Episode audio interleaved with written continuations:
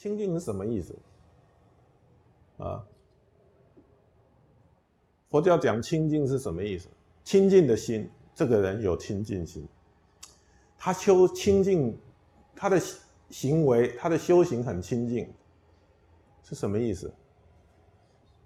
啊，是啊，与实相相应，与真理相应。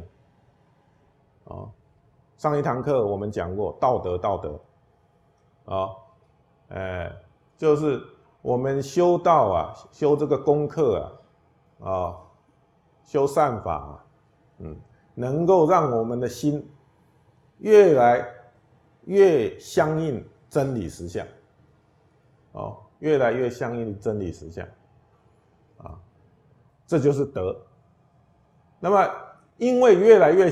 相应真理实相，达到统一一致，这就是清净心呢。啊，清净心就是心跟真理越来越相应了，甚至一致了。哦，没有违背的，哎，这就是清净心。哦，所以我们在生活里面。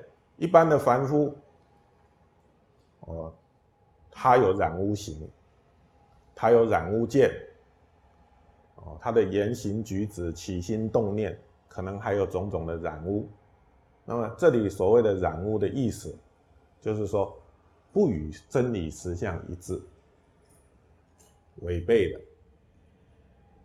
哦，哎，所以清净啊，就是与真理实相一致。